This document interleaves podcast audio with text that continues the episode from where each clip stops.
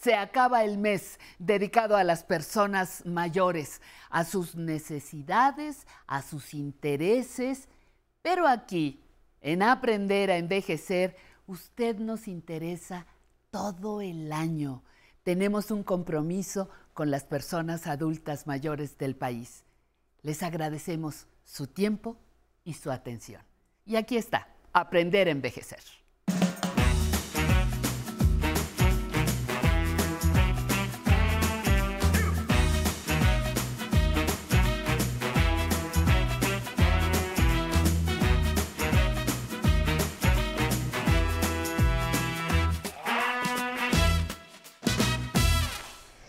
Si no tiene tiempo para su salud, mañana tendrá más salud para su tiempo. El hecho es que usted tiene que darle tiempo a su salud y por eso le doy la bienvenida este lunes aquí a Mejorando mi Salud. Recuerde que aquí estamos aprendiendo a envejecer y que es un espacio saludable que le brinda información y estrategias para lograr un envejecimiento exitoso. Para eso debemos ser saludables, plenos y conscientes. El día de hoy vamos a platicar sobre dolor lumbar y la relación con la llamada ciática, dolor tan frecuente en la población que se dice que es una de las principales causas de atención primaria. Y por estadística hasta, 80, hasta el 80% de las personas van a tener un dolor lumbar en algún momento de su vida. Por eso le invito a que se quede con nosotros en nuestra entrevista. Seguro vamos a aprender mucho, pero antes ya lo sabe, tenemos nuestra cápsula sobre la anatomía y la función del nervio ciático. Vamos a verla juntos.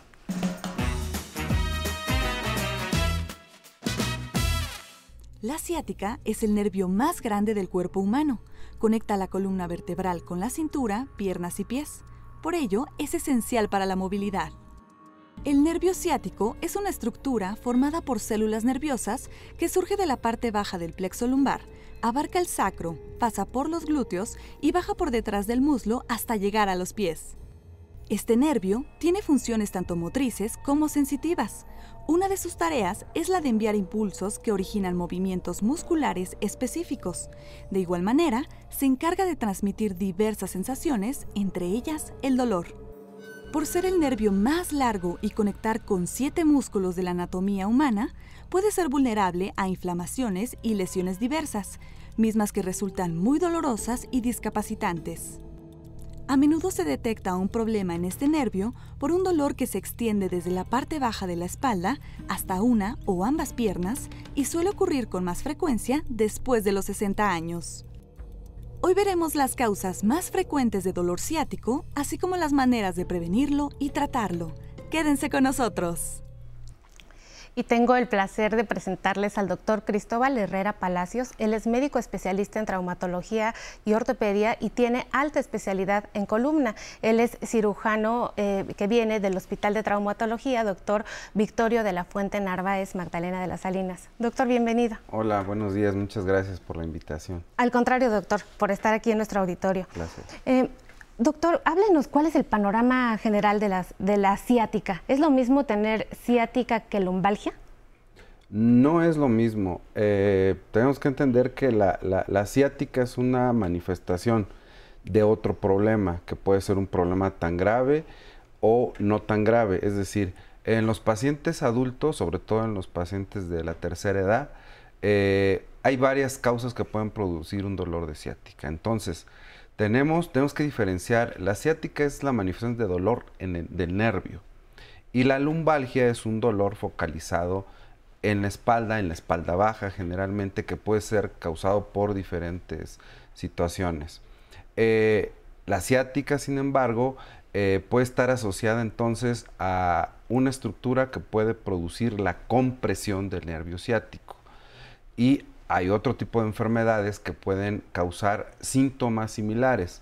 Uno de ellos pudiera ser la, eh, sacroileitis, que es eh, una inflamación en la, en la, articulación baja entre el sacro y el ilíaco y que es una de las zonas por donde pasa el nervio ciático y puede dar una manifestación similar a lo que corresponde a, a este llamado dolor de ciatalgia.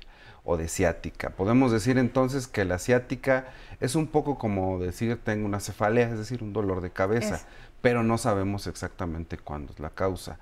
Eh, eh, la columna eh, empieza a subir un proceso degenerativo con la edad, en el cual los espacios por los cuales pasan los nervios pueden reducirse y esto va produciendo un proceso compresivo, insisto, conforme va aumentando la edad y en algunos casos, claro, se puede llegar a prestar también en jóvenes, aunque a veces la causa pudiera ser diferente como las famosas hernias de disco es precisamente lo que le iba a preguntar ahora, ¿cuáles son las causas aparte de la edad y si la edad es una condición para que esta compresión se dé? Sí, necesariamente, bueno, eh, eh, desafortunadamente el proceso degenerativo hace que los espacios que hay entre cada una de las vértebras, lumbares principalmente, se puede ir reduciendo conforme eh, aumenta la edad.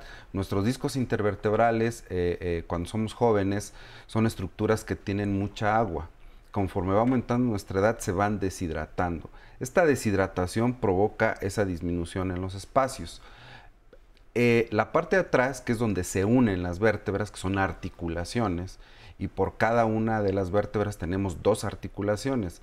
Si, simplemente a nivel de la columna lumbar, si multiplicamos eh, dos articulaciones por nivel, estaríamos hablando de 10 articulaciones más la articulación sacroiliaca.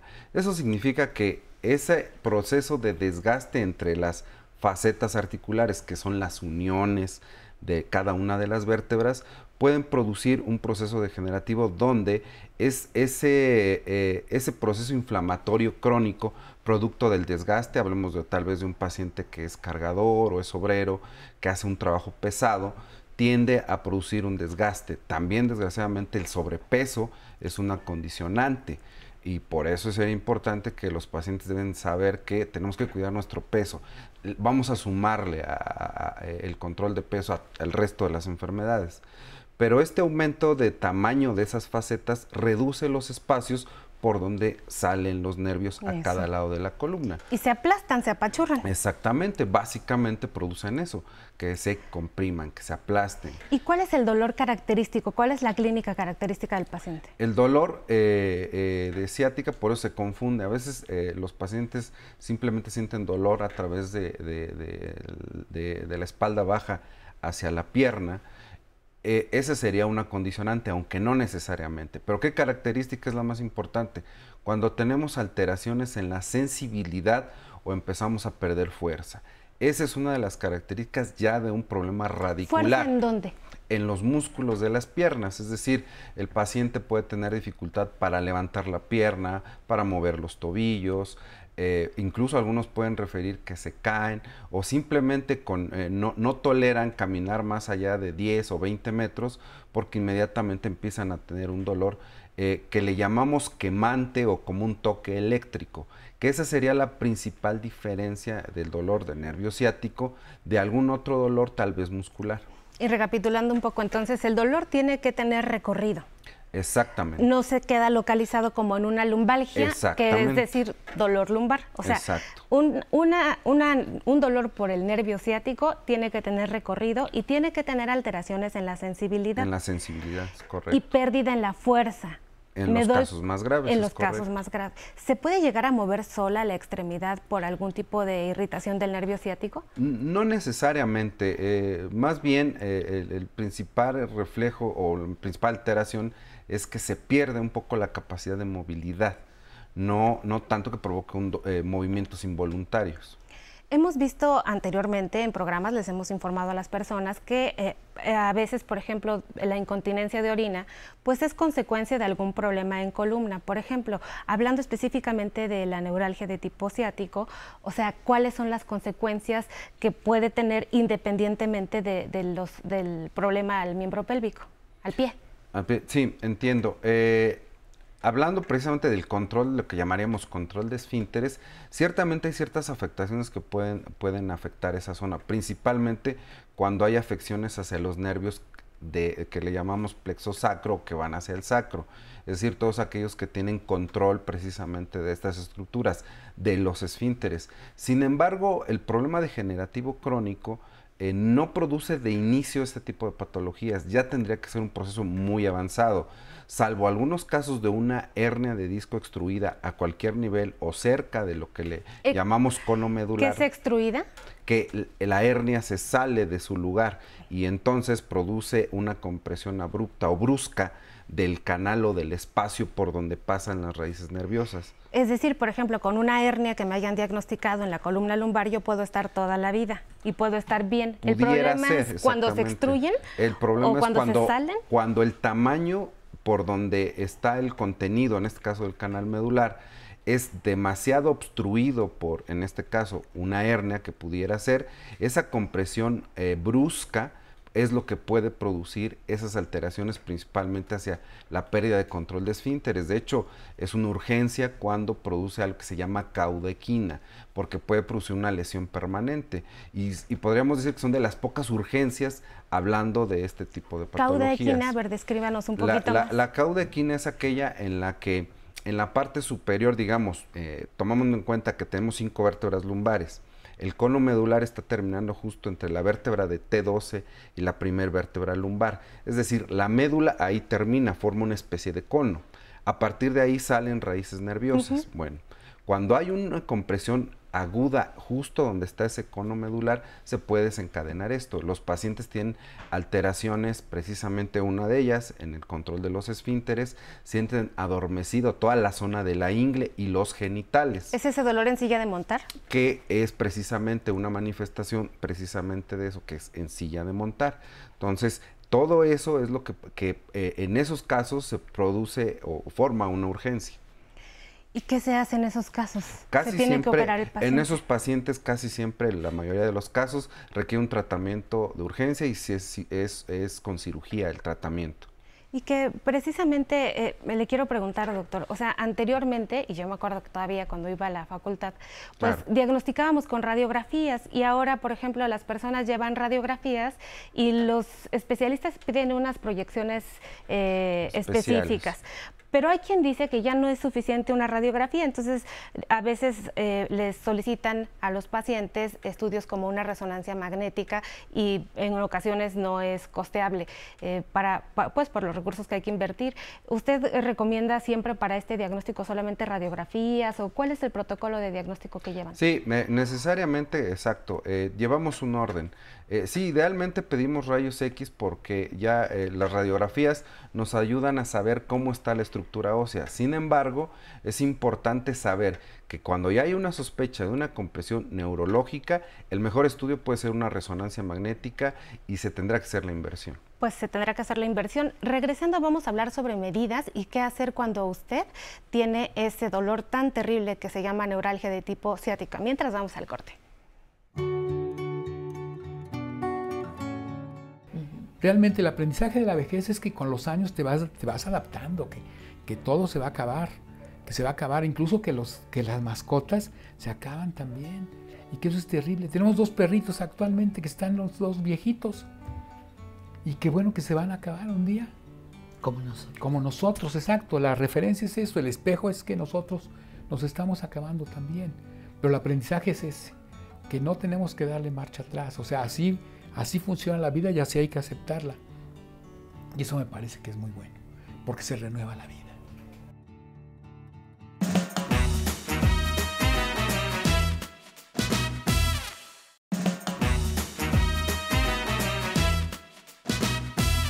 Seguimos aquí platicando con el doctor Cristóbal Herrera Palacios. Él es especialista en traumatología y ortopedia y además es alta, tiene la alta especialidad en cirugía de columna. Doctor, entonces, ¿qué pronóstico tiene ahora un paciente y qué se hace una vez que se diagnostica que tiene una neuralgia ciática?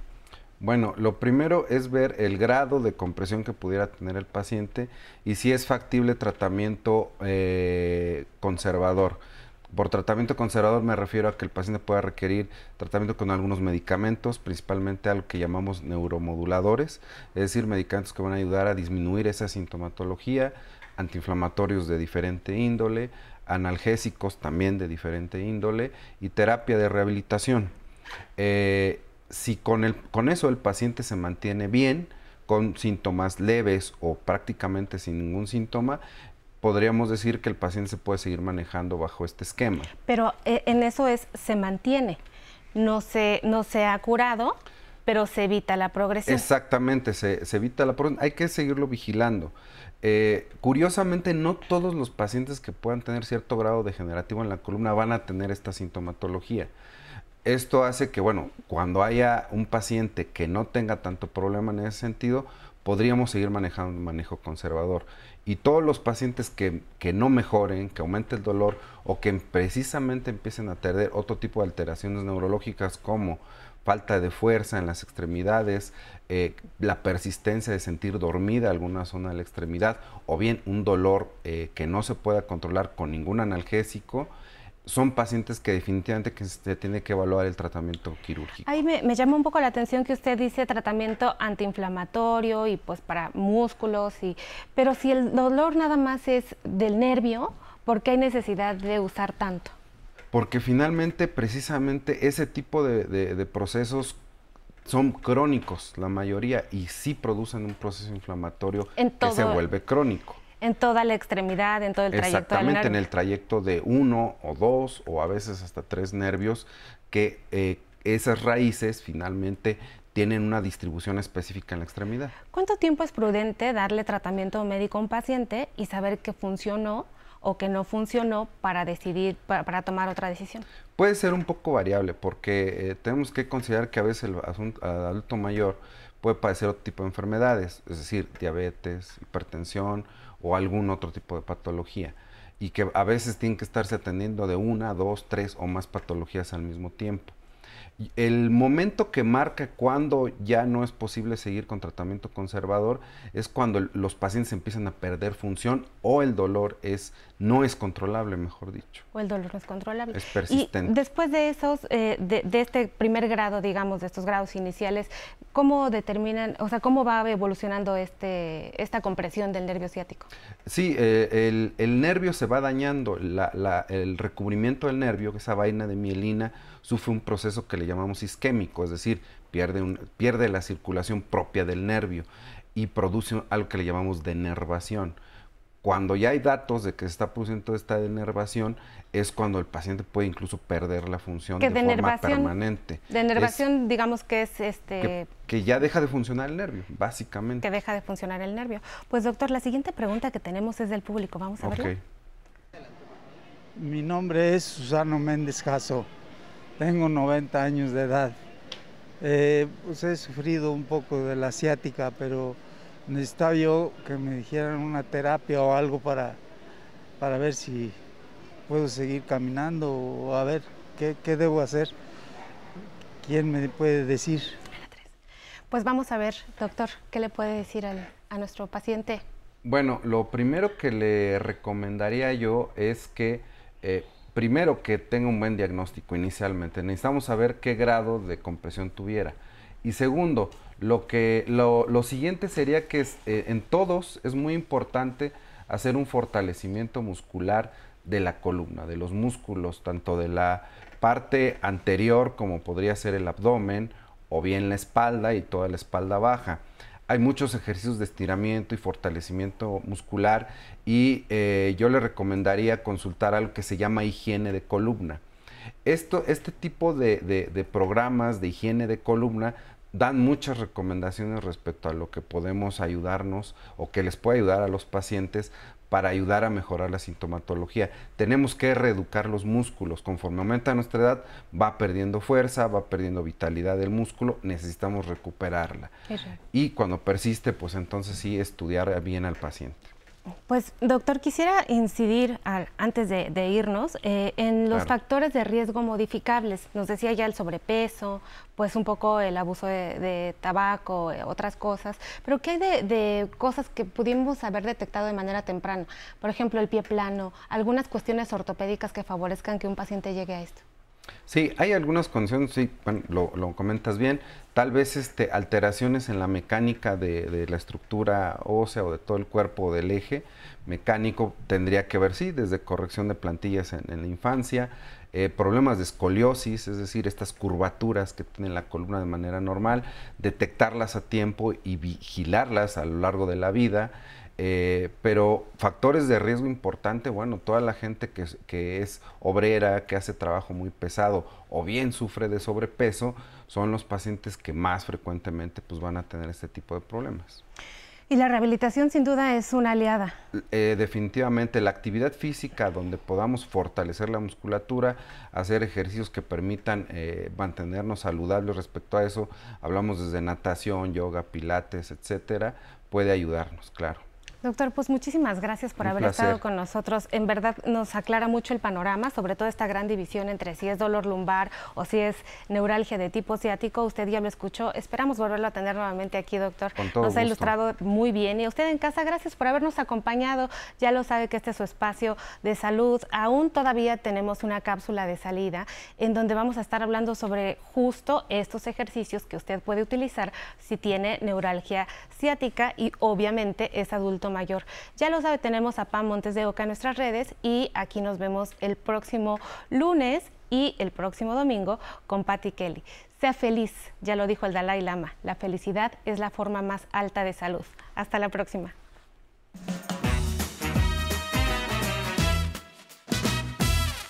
Se conoce comúnmente como ciática a la inflamación del nervio ciático que corre desde la espalda hasta la pierna provocando dolor, debilidad hormigueo y entumecimiento. En los adultos mayores, estos dolores pueden ser más intensos, pero pueden disminuirse y controlarse con ejercicios, buena postura y con un peso adecuado. El IMSS advierte que el sobrepeso, sedentarismo, levantar objetos pesados y mala postura son los principales factores que desencadenan este dolor. También el instituto recomienda usar zapato bajo, dormir en colchón duro, dormir boca arriba o recostado al lado contrario del dolor y colocar una almohada entre las rodillas para evitar que haya más presión en el nervio ciático. En caso de que el dolor sea muy intenso, la Clínica Mayo de los Estados Unidos sugiere aplicar compresas de agua fría y caliente durante 15 minutos en el área afectada. De igual forma, un baño puede aliviar el dolor muscular, se aconseja que sea con agua caliente por unos 20 minutos. De acuerdo con el Hospital Ortho Indy de Estados Unidos, hay ejercicios que son muy benéficos para calmar el dolor y que son muy sencillos. Por ejemplo, caminar con pasos cortos por lo menos media hora al día. Otro ejercicio es sentarse en una silla y colocar un tobillo sobre la rodilla de la otra pierna. Mantenga la espalda recta y use los brazos para acercar la rodilla hacia el hombro opuesto durante 5 segundos. Asimismo, puede acostarse de espalda con la cabeza apoyada sobre un libro o una almohada delgada. Doble las rodillas y apoye los pies en el suelo. Use las dos manos para acercar una de sus rodillas hacia el pecho y mantenga la posición 20 segundos por cada rodilla. Otra opción es estirar la pierna sobre un banco o una silla. Incline el tronco hacia la pierna sin arquear la espalda. Esta postura debe hacerla por 20 segundos y repetirla dos o tres veces por cada pierna. También puede arrodillarse y dejar caer el cuerpo sobre sus pies. Después, deslice sus manos hacia adelante sobre la superficie en que se encuentre y estire los brazos como si alcanzara un objeto. Todo esto durante 5 segundos y luego suba lentamente de tal forma que la cabeza sea lo último en levantar. Un ejercicio más. Apóyese en los brazos y rodillas, arque la columna hacia arriba, después hágalo hacia abajo, alternando los movimientos. Estos sencillos ejercicios de estiramiento, acompañados de una buena alimentación, una postura correcta y no levantar cosas pesadas, evitarán que los adultos mayores experimenten el dolor que produce el nervio ciático y puedan tener mayor movilidad. Y buen inicio de semana para las personas mayores que siguen disfrutando de su programa Aprender a Envejecer. Les mandamos un gran saludo hasta Zacatecas, San Luis Potosí, Morelia, Chihuahua y abrazos hasta Guadalajara, Jalisco. Gracias por continuar con nosotros desde la señal del 11. Recuerden que tenemos diferentes medios de contacto para que se comuniquen con nosotros, como el teléfono 55 51 66 40 00 y escriban al correo de público arroba aprenderenvejecer.tv. Aquí nos encanta leer los mensajes que nos mandan, como Elsa Ramos que nos dice, gracias por todas las herramientas que nos brindan en este hermoso programa. Gracias Elsa. Patricia, excelente tema. Muchas gracias. María Eugenia, excelente programa y nos saluda desde Zapopan, Jalisco. Tete Ram, saludos desde Orizaba. Malégula Lunática le manda muchos saludos a la doctora Citlali. Y Miush nos escribe felicidades a todos los adultos mayores. Así es, y a todos los que se comunicaron en el Facebook Live, como Hilda, Roxana, Georgina, Liliana, Silvia Guadalupe. Muchas gracias por estar con nosotros. ¿Y qué les parece si comenzamos la semana con mucha actitud? Vámonos a bailar con el grupo Care.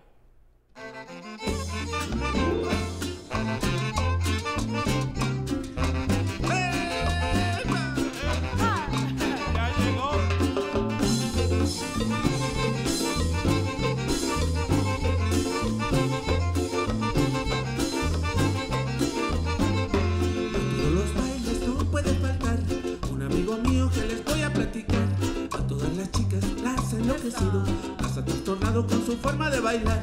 Las muchachas lindas no quieren bailar, están esperando a Sergio el bailador, porque tiene gracia por moverse con sabor. Y a ella les gusta como las mueve el señor. Y ya llegó, ya llegó, ya llegó Sergio bailador.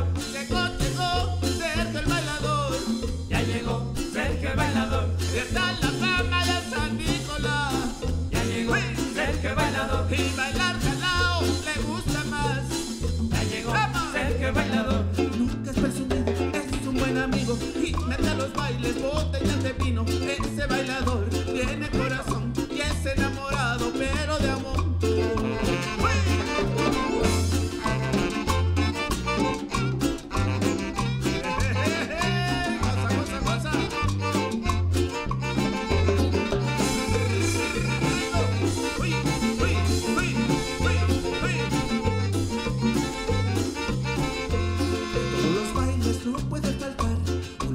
que les voy a platicar. A todas las chicas las ha enloquecido, las ha trastornado con su forma de bailar. Las muchachas lindas no quieren bailar, están esperando a Sergio el bailador,